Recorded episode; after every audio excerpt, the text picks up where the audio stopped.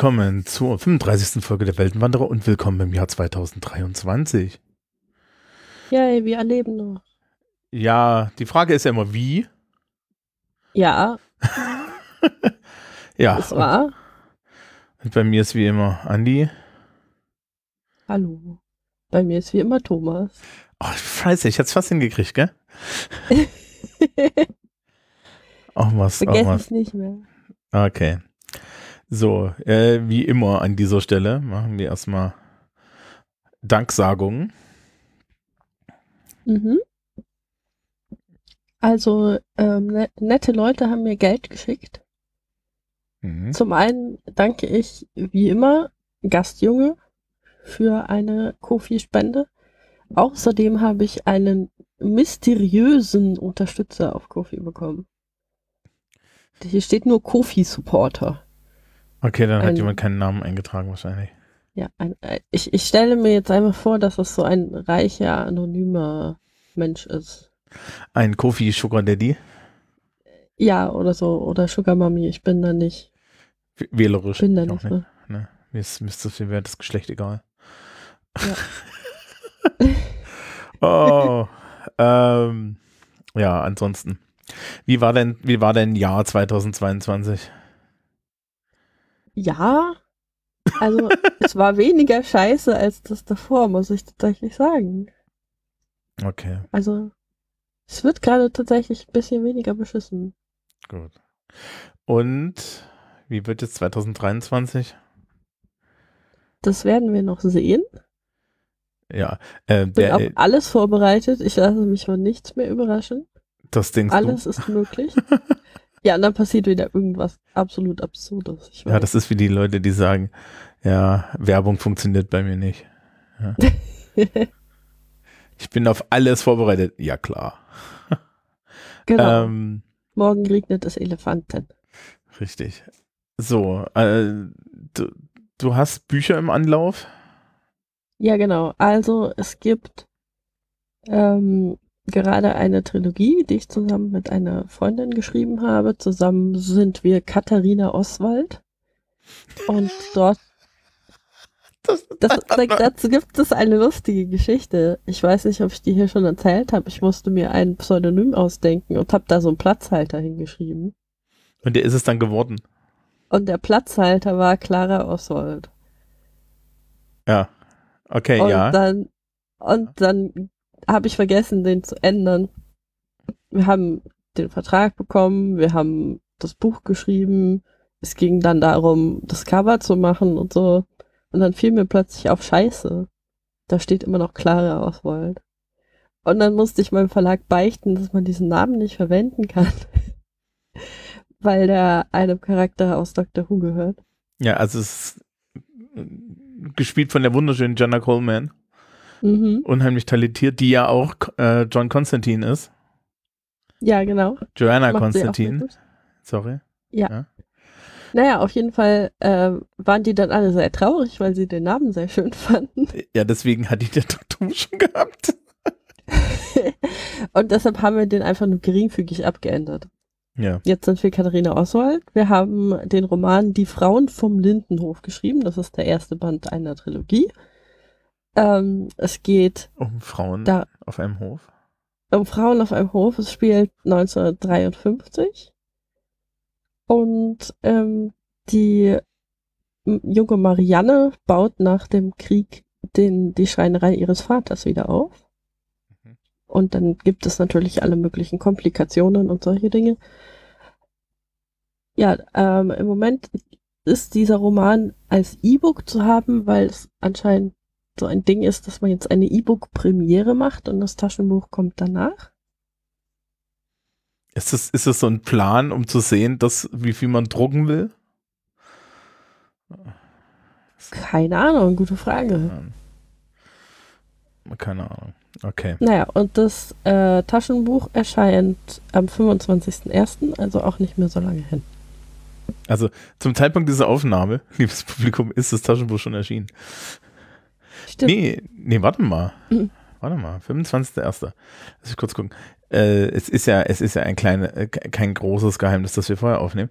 Das ist doch, das ist, ist am, am Mittwoch bevor ihr das hier hört, erschienen. Also das, das kommt am 29. raus, weil wir immer den letzten Sonntag im Monat haben. Und ähm, ja, dann würde ich sagen, ne, geht in die Buchhandlung eures Vertrauens oder bestellt direkt beim Verlag. Äh, die Zielgruppe sind Frauen mittleren Alters? Ja, irgendwas in der Richtung. Also, wenn man sich das Cover anguckt, dann. Es ist Pastell, oder? Natürlich. Es sieht so ein bisschen nach Lindenstraße aus, wichtig. Das ist okay. Das ist okay. Und wie, wie immer sind die Kampfszenen von dir. Ähm, ja, es gibt tatsächlich Kampfszenen in diesem Roman. Ja. Ja, 20 Seiten lang Menschen mit Mistgabeln. Nein. ich überlege, das, das wäre eigentlich gut, ich, ich, ich, muss jetzt hier noch Dinge versprechen, die nicht gehalten werden. Oh nein. Amazon-Rezension. Der, der, der dicke Mann in dem Podcast hat gesagt, hier wäre hier wär ein Kapitel nur Kämpfe mit Missgabeln drin. Das habe ich vermisst. Der Rest der Geschichte war okay. Zwei Sterne. Mhm. Ja, ja, so stelle ich mir das vor dann. Ja, genau. Ja. Aha. Aber es wird eine, eine Scheune in Flammen aufgehen. Mehrere Dinge gehen in Flammen auf. Das ist sehr dramatisch. Könntest, bitte, du möchtest das Buch verkaufen, jetzt spoil nicht alles. ja, okay. Das wir haben auch, wir haben tatsächlich auch Trigger Warnings in Büchern. Das ist jetzt so ein Ding, was man, was man machen darf als Autor. Ja. Vorsicht, Kind. Ähm, nein. Das zählt generell nicht als Trigger. Okay. Äh, aber das, das das Nette ist, dass unsere Lektorin dann so sehr zögerlich auf uns zukam und meinte so, ja, also ihr müsst es nicht machen, wenn ihr das nicht gut findet, aber wir haben jetzt uns überlegt, dass Trigger Warnings vielleicht eine gute Idee sind und das, man kann da ja gespaltener Meinung sein, aber falls ihr das machen möchtet, so mit einem sehr langen Disclaimer. Und dann haben wir, dann habe ich aus meiner Fanfiction-Erfahrung heraus, habe ich dann Trigger Warnings geschrieben. Äh, MMW PWP. Hm? PWP. Was ist PWP? Porn without plot. Ja, ja, das ist genau, das ist, äh, ja, ja, okay.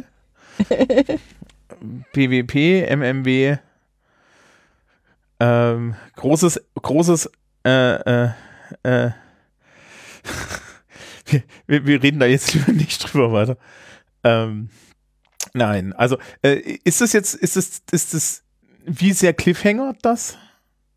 Das Cliffhangert gar nicht. Also ähm, das ist eine Trilogie, die erzählt in jedem Buch die Geschichte einer Generation. Okay. Also wir starten in den 50ern und haben im ersten Band halt Marianne in den 50ern. Dann hat die ihr Happy End sozusagen und dann ist im zweiten Band ihre Tochter dran. Mhm. Also das ist sehr uncliffhangerig. Ja, okay. Nicht dann irgendwie. Ja. Und am Ende kriegen sie sich natürlich alle. Ja, natürlich. Okay. Jetzt hast du gespoilert. Nee, das, nee. Das, Spoil das spoilert das Cover. Ja, okay, das ist fair. Ich glaube, das wäre echt eine Katastrophe, oder? Ich, ich glaube, das wäre echt eine Katastrophe, wenn er so ein Liebesroman schreibt und dann so, und dann so, dann so im vorletzten Kapitel sich schon entwickelt, dass eigentlich keiner Bock hat. Ja, genau, dann setzen die sich im letzten Kapitel so zusammen und so, so. Ja, also ich dachte ja, da wäre was, aber irgendwie fühle ich es nicht so richtig. und dann, und dann ein Epilog zehn Jahre später. Mhm. Ein Café, die Straße runter. Ach, Peter, wie geht's dir? Ja, hallo, das ist meine neue Frau, die Lisa. Oh, das ist ja schön, das freut mich für dich. ja, genau. wir haben dann geheiratet. Das ist die Geschichte, die sie gerne gelesen hätten. mhm. Ja. Das macht einem sicher sehr viel Freude beim Lesen, ja. wenn man einen Liebesroman haben möchte. Genau. Und wie geht es dir so? Ja, darf ich dir vorstellen? Das ist meine Frau. Wunderschön. Ja. Ähm, so, apropos, het heterosexuelle, nicht ganz so heterosexuelle Lebenspartner. Mhm. Das ist ein guter Übergang. Kommst du jetzt auf Spock und Kirk zu sprechen? Natürlich. Die, okay. die Person, ähm, die Personen, die ja Slash Fiction überhaupt erst begründet haben. Mhm. Ja, das fing ja, Ja. damit an. Auf jeden Fall, ja. Das ist auch sehr schön, ja.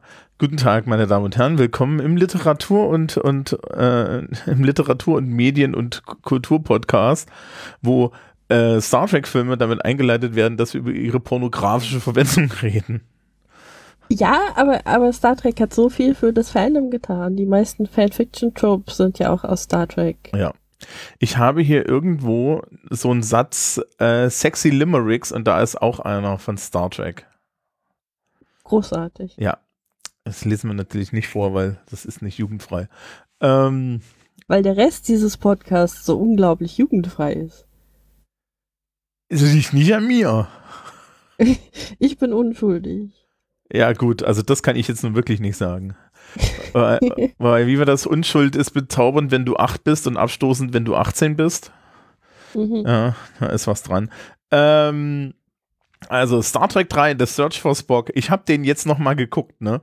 Weil ich Ach, mir echt dachte, was ist denn da eigentlich passiert? Okay. Ja. Ja.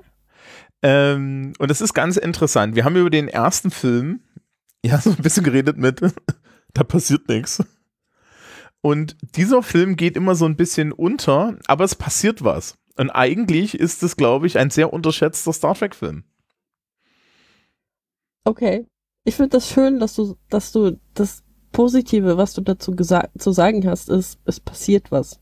Nee, es, ich habe mehr Positives dazu zu sagen, tatsächlich. Okay, gut. Also, ähm, wir machen wie immer Plot Summary und so weiter. Ich weiß nicht, hast du eine Erinnerung an diesen Film? Ja, ich habe eine Erinnerung an diesen Planeten und wie sie Spock finden. Genau. Ja, das auf jeden Fall. Ansonsten habe ich tatsächlich, dass der, der Planet explodiert zwischendurch. Genau, der Das weiß explodiert ich am auch noch. Ähm, Äh, also ich weiß natürlich jetzt äh, als Vorbereitung für den Podcast, was da tatsächlich passiert, aber das sind tatsächlich so die, die Erinnerungen, an die ich Bilder hatte vorher. Und, und so ging es mir auch. Und dann habe ich mir das nochmal angeguckt und habe mir gedacht, ha, eigentlich ist es ein sehr, eigentlich ist es ein sehr schöner Film, der über Dinge redet, die wir normalerweise, über die wir normalerweise nicht so wirklich, also, also die, die dann auch in den Filmen nicht verhandelt wurden.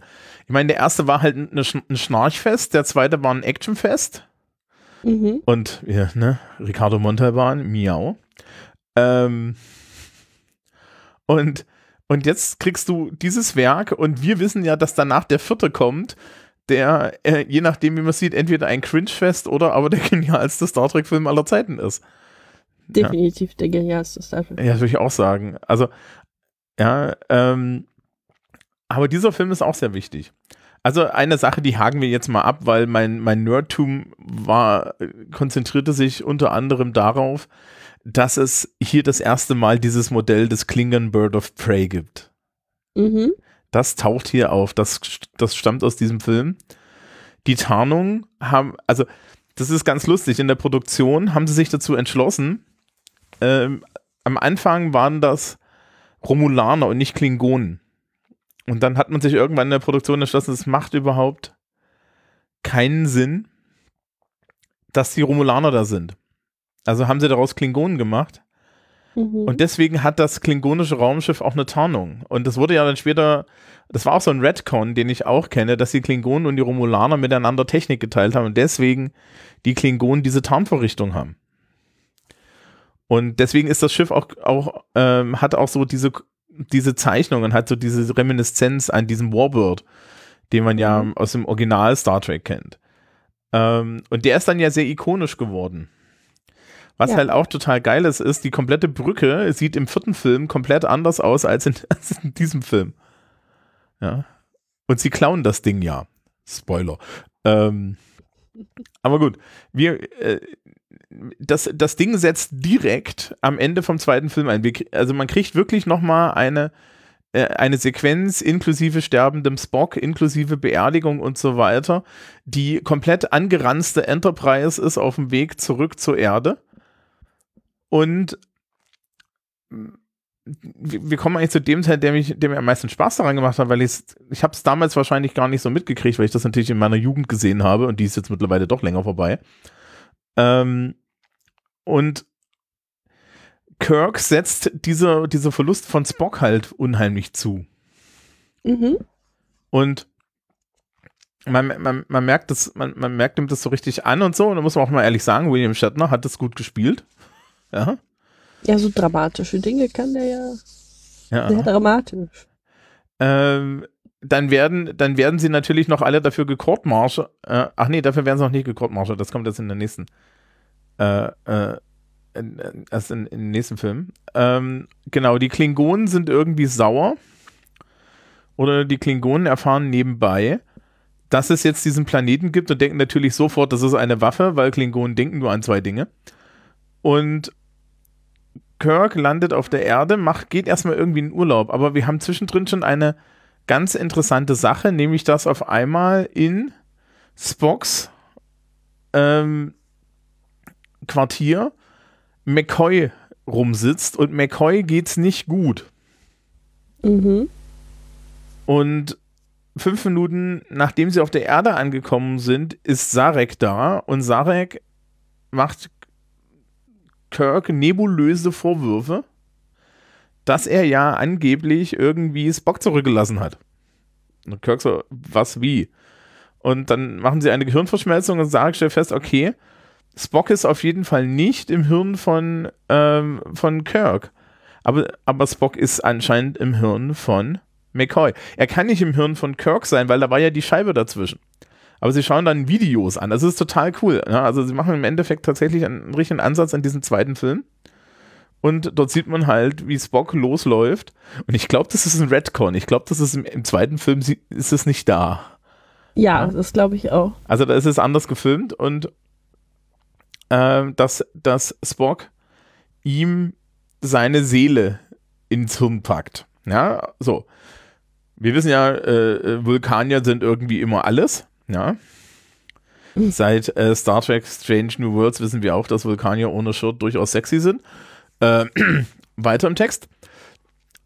Die ähm, so, und dann ist auf einmal ihre Aufgabe, sie sollen zu Genesis zurückfliegen, aber die Föderation hat gesagt, Genesis ist Sperrgebiet und die einzigen, die hin dürfen, sind ein Forschungsraumschiff, auf dem ähm, die, die äh, Savik, die Vulkanierin, äh, aus dem zweiten Film und der Sohn von Kirk ist, was übrigens ganz wichtig ist, weil den müssen wir jetzt wieder abräumen, weil es ist unpraktisch, wenn der Kinder hat. Ähm, oh, Entschuldigung, äh, Spoiler, der stirbt.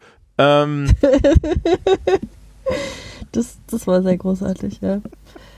Ähm. Also, also jetzt mal kurz so auf der Meta-Ebene, aus, aus, einer, ne, aus, einer, aus, aus der Autorensicht, willst, willst, willst du hast du Bock, jetzt, ne, wenn man so auf diesen Charakter Kirk blickt, hast du Bock, dem dauerhaft so einen Sohn an die Backe zu kleben? Naja, ich, es hätte schon interessant sein können. Das kommt halt drauf an. Ich meine, der Sohn ist ja auch irgendwie jetzt nicht, nicht mehr so ein Kind oder so, der ist ja erwachsen. Mhm. Ähm, also, das, da, da hätte man schon irgendwie einiges noch mitmachen können, so als, als Konflikt einfach der hätte Kirk ja nicht toll finden müssen. Die hätten ja irgendwie keine, keine Vater-Sohn-Beziehung in dem Sinne haben können, sondern er wäre halt einfach so eine Erinnerung, dass Kirk halt irgendwie ständig irgendwo irgendwas mit irgendwelchen Frauen anfängt. Er können einfach immer mehr Kinder auftauchen. Das hätte auch was gehabt. du meinst St Star Trek 5 das unentdeckte Land, die Vaterschaftsakte von James D. Kirk. Ja, genau. Und st statt diesem esoterischen Schrott, ja, ähm, die Enterprise, nee, nee, nee, nee, nee, Kirk wie im Urlaub, ja, auf irgendeinem Rosteimer mit McCoy zusammen, ja, einmal, einmal alles abfliegt und alle Frauen wieder trifft, die ihm dann erst eine Ohrfeigen und dann die Kinder vorstellen. Mhm. Aha ja, zu postfeministisch, das, das ist, aber. ja. Nee, also ich, ich finde schon, wenn das, der Charakter funktioniert vielleicht nicht so richtig gut mit Kind. Und ähm, dazu ist er dann vielleicht auch zu simplizistisch angelegt. Und dann finde ich die Variante, den, den Sohn aus dem Spiel zu nehmen, indem man ihn halt ja, ermorden lässt und damit nochmal so einen Kahn-Moment hat, äh, finde ich eigentlich ganz okay. Ja, weil. Ja. Ne? Ja. Ich, es, man hätte es halt verwenden können, um Kirk etwas mehr Tiefe zu geben, aber. Ja, aber man Kirk getan. mit Tiefe. Die hat doch die Tiefe, die heißen McCoy und Spock. Ach so, ja, okay. Ja. ähm, na hallo, wenn du die 2009er Filme guckst, da hat ja auch, äh, ja, da hat der Kirk auch nicht wirklich mehr Tiefe. Ist halt James D. Kirk. Luft einziehen, mhm. Held sein. Ähm, wobei, da ist er jetzt schon in einem Alter, wo er nicht mehr die Luft einzieht. Aber, aber, aber die, das, dieses emotionale Counterplay mit Spock, das ist gar nicht so schlecht. Also sie, sie sehen, sie müssen Spock, sie müssen jetzt irgendwie McCoy und Spock zusammenbringen. Also Sache gibt ihnen den Auftrag, fliegt mal dahin, ja, holt mal, holt mal hier die Reste von Spock ab und ja, äh, dann fliegen wir nach Vulkan und dann äh, defragmentieren wir die beiden. So, ne? Mhm. Ähm, also ursprünglich wollte, war das ja dafür gedacht, dass man den ordentlich beisetzen kann dann, ne? Ja. Wobei Sarek die ganze Zeit daran glaubte, dass er sein Gehirn weitergegeben hat und das hat man dann ja auch gesehen. Mhm. Hm. Das Problem ist, man darf dort nicht hin.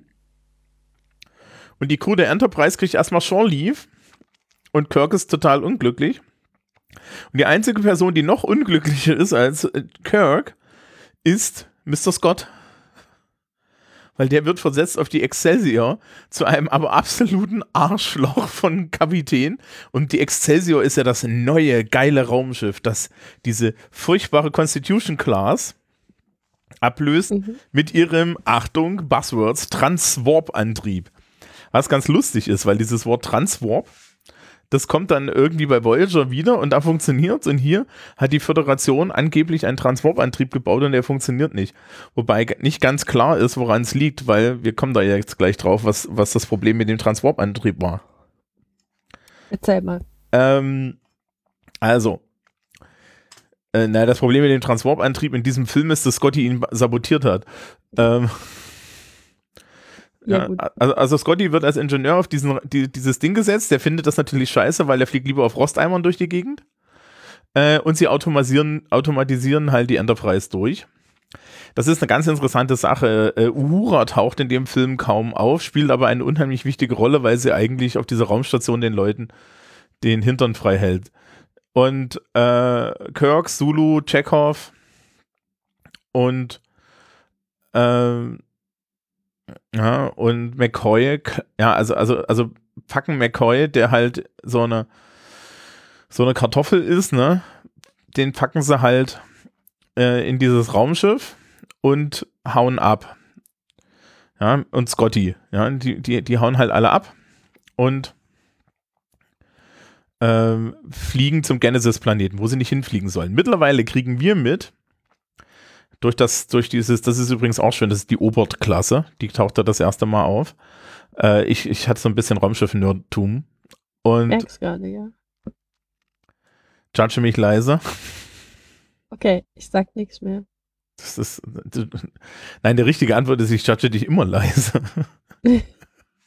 ähm, nee, ja, und äh, dieses Raumschiff äh, äh, Kirks Sohn und, und Savik beamen auf den Genesis-Planeten herunter und die Klingonen enttarnen sich und jagen halt dieses Forschungsschiff in die Luft. Sehr klingonisch, ja. Und ähm, wohlgemerkt in dem Glauben, dass das alles eine Waffe ist.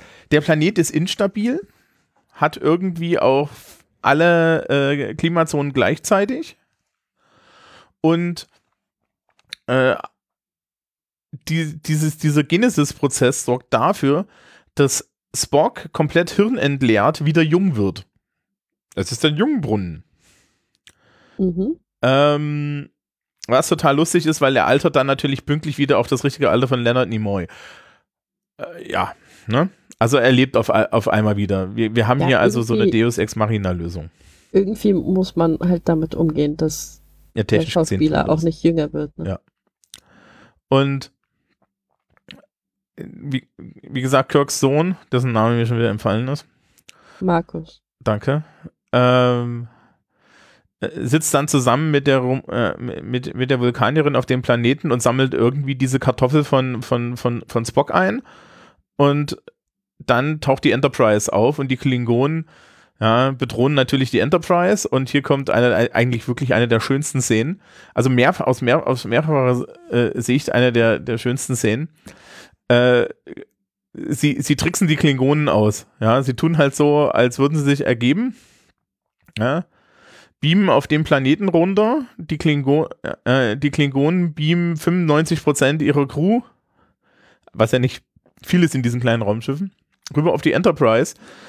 Und sie haben bei der Enterprise den Selbstzerstörungsmechanismus angemacht und dann jagen sie halt die Enterprise in die Luft. Ähm, mhm. Ja. Worauf auf dem Klingon Bird of Prey nur noch ganz wenig Leute sind.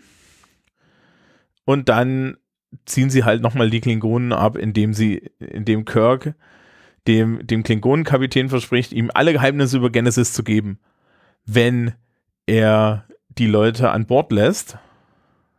Das machen sie auch. Dann übernehmen sie irgendwie schon den Bird of Prey, während dann äh, Kirk und der äh, also zwischendrin stirbt dann halt, das ich das gar nicht so richtig mitgekriegt, ich glaube, der erschießt dann einfach den Sohn äh, aus, ja, um Kirk unter Druck zu setzen. Und war nicht so wichtig. Also, ja, äh, der Sohn ist ein Plot-Device. Der Sohn ist schon seit anderthalb Filmen ein Plot-Device. Mhm. Äh, wie, weißt du, so schöne Zitate, die uns irgendwann mal umgehauen werden. Ähm, Romantik und so, ne? Bin ich genau der Richtige für.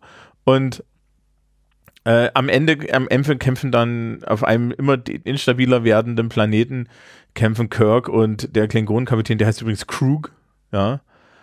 Und äh, ja, es ist übrigens, ne?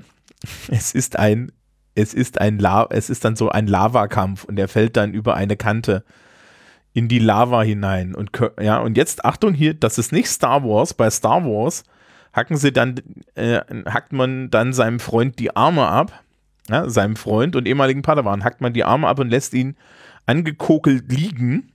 Mhm. Ja, was ich immer noch, ja, wenn er den einfach, in, wenn er den einfach einmal, weißt du, wenn er ihn einfach einmal getreten hätte, hätte ihn einfach nur einmal treten müssen. Dann wäre er komplett in die Lava reingefallen und wäre tot gewesen. Ja, richtig. Dann hätten wir, hätten wir weitaus weniger Probleme gehabt. Das ist wahr. Ja. Ähm, das, das, ist, das ist wie der Beginn von Twilight, ne? Im dritten Kapitel. Warum hat der Bella gerettet? Weiß keiner. Ja. ja. Ist, liebes Publikum, irgendwann reden wir nochmal über Twilight, da rege ich mich dann wieder über diese Stelle auf. Ähm, okay, ja. jetzt müssen wir das machen, das ist dir klar, ne? Ja, wir müssen so und so irgendwann über Twilight reden. Okay. Ja. Also da, da, da, führt ja kein, kein Weg dran vorbei. Zum Glück haben wir noch ein paar Star Trek-Filme, bevor wir über Twilight reden müssen. ja. Ich weiß ja nicht, ich weiß ja nicht, wenn wir über Twilight reden, dann habe ich hier wahrscheinlich irgendwie einen Gin Tonic oder so stehen, damit ich das überlebe. Aber ähm, die ja, also, also.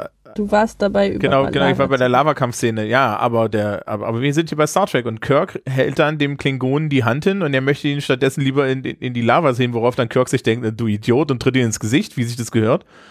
Und dann haben wir eine wunderschöne klassische Trickszene, wie er in die Lava fällt. Ähm, und dann beamen sie halt auf den Bird of Prey, den der Rest irgendwie übernommen hat, und fliegen weg nach Vulkan, wo dann ähm, ja, Sarek rumsteht und Tipol, also die kennt man aus dem Original, aus dem Original ähm, Star Trek schon. Das ist nicht dieselbe Tipol aus Star Trek Enterprise.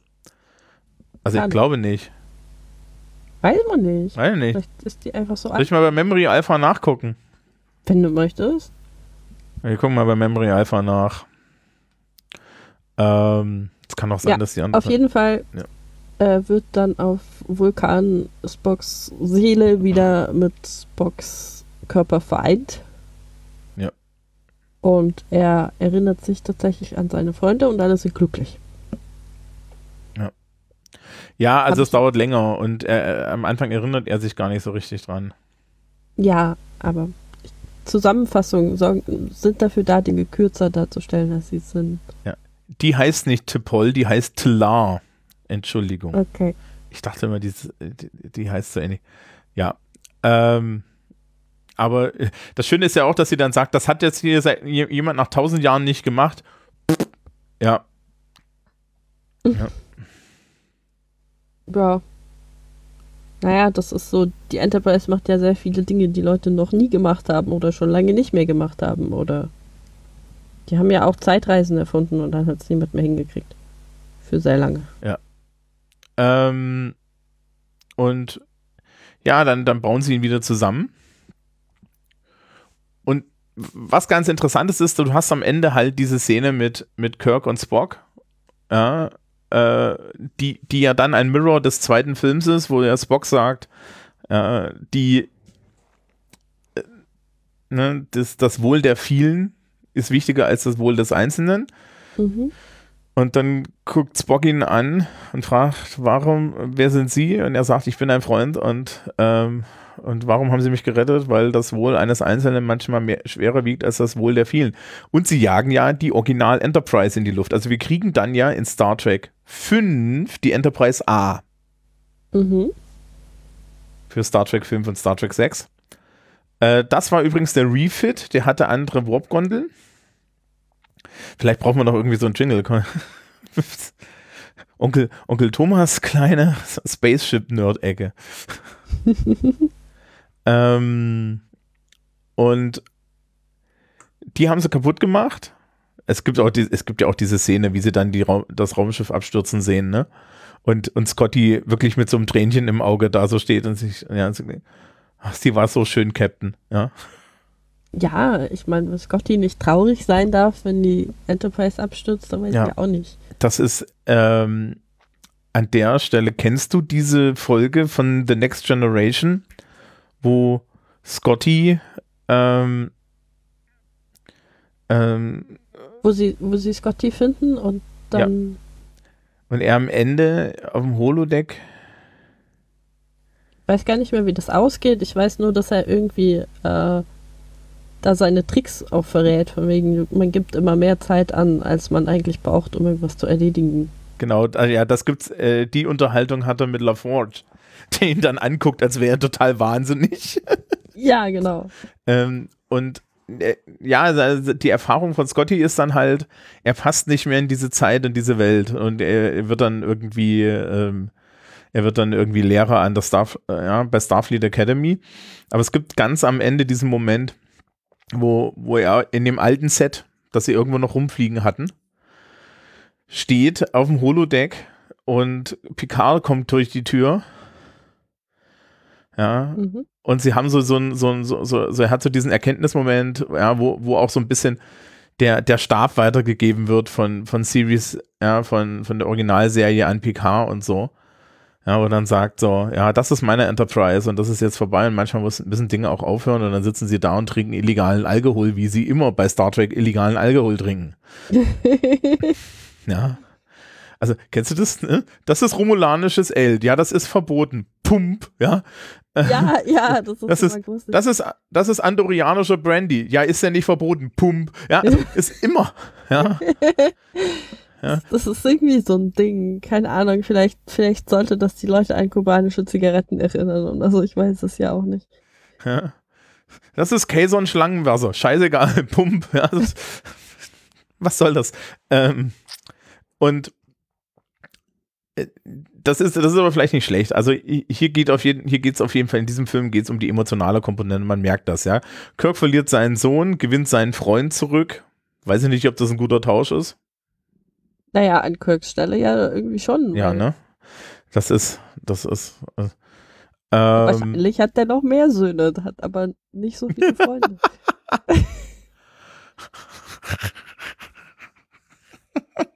Geht's dir gut?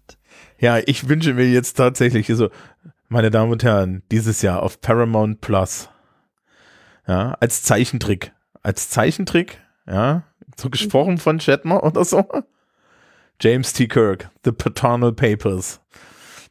Ja, ja es wäre einfach großartig. ist technisch gesehen ein, eigentlich nur ein, ähm, ja, ein, ein Spin-off von Boston Legal sein könnte. Ich meine, das Lustige ist halt auch, Kirk versucht dann halt immer irgendwas zu erledigen und egal wo er hinkommt, muss, wird er dann erstmal damit konfrontiert, dass er da ein Kind hat und es halt nicht so begeistert ist, dass er jetzt auftaucht, wo das Kind erwachsen ist. Ja. Und dann, und dann kommt halt so, ja, ich bräuchte irgendwie vielleicht mal das und das und das Kind ist so, ja, ich hätte einen Vater gebraucht. Mhm. Und dann müssen sie erstmal darüber reden. und, äh, und er kriegt von Folge zu Folge mehr drei Tage Bert. genau. Ja, okay. Also, liebes Publikum, ne? Also, also eine von uns, ne, eine von uns beiden hier ist, ist Autorix. Mhm. Ne? Also, das, das wäre auch eine Heftromanserie. Ja, definitiv. Das wäre auch eine Heftromanserie. Ich kenne da jemand, der die Exposés schreibt. Mhm. Ähm, you heard it here first. Äh, Kriege ich dann für die Idee wenigstens Royalties? Wir können einfach ja. deinen Namen draufschreiben. Du darfst ja eh kein Geld verdienen außerhalb von deinem Job. Insofern. Ja, das kommt drauf an, wie. das ist, das ist. Das, das. Wir schreiben drauf nach einer Idee von Thomas Brand.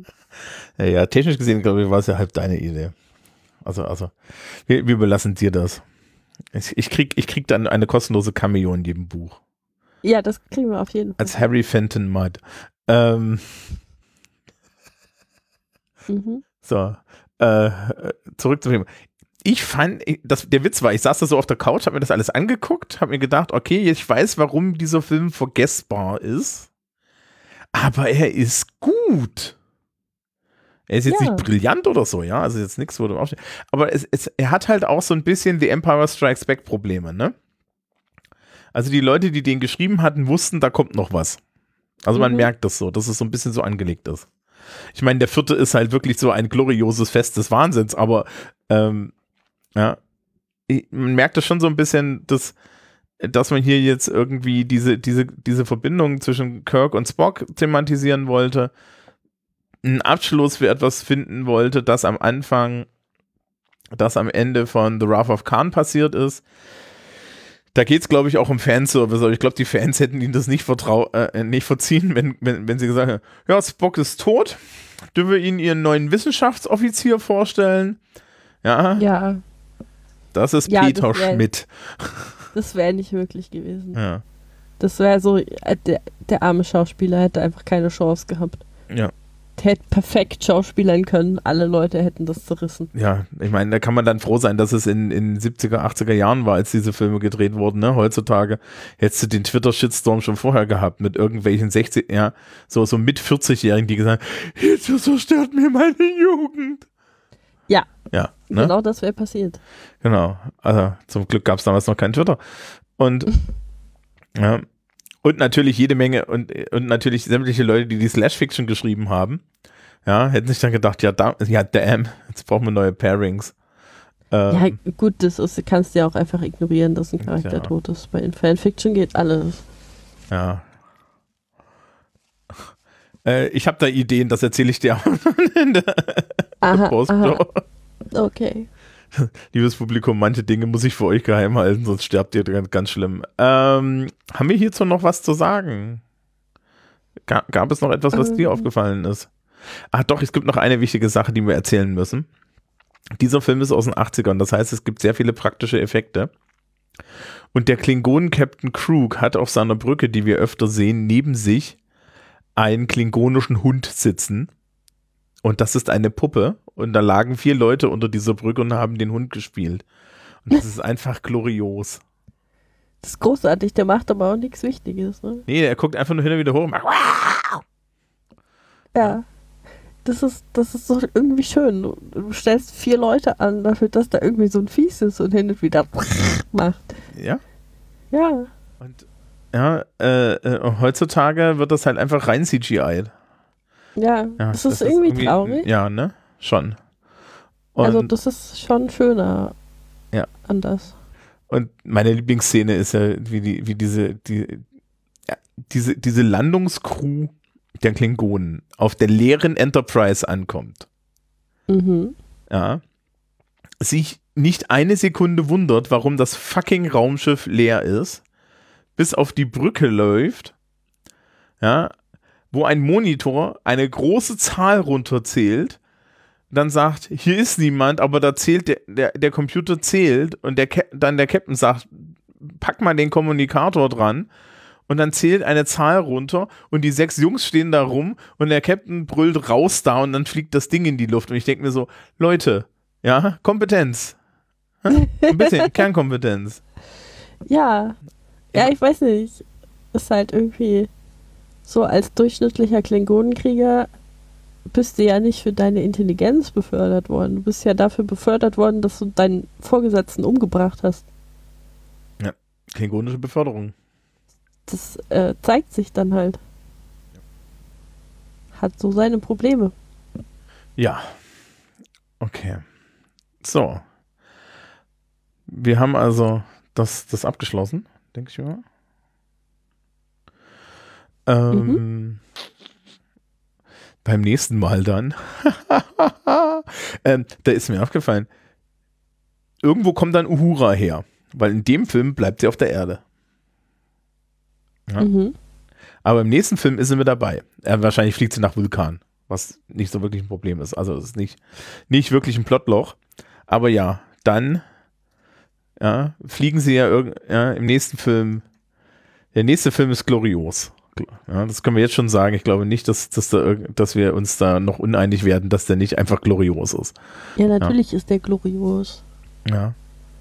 Das ist immer, also das ist auch so ein Film, den kannst du Leuten beschreiben und die wissen, welchen Film du meinst.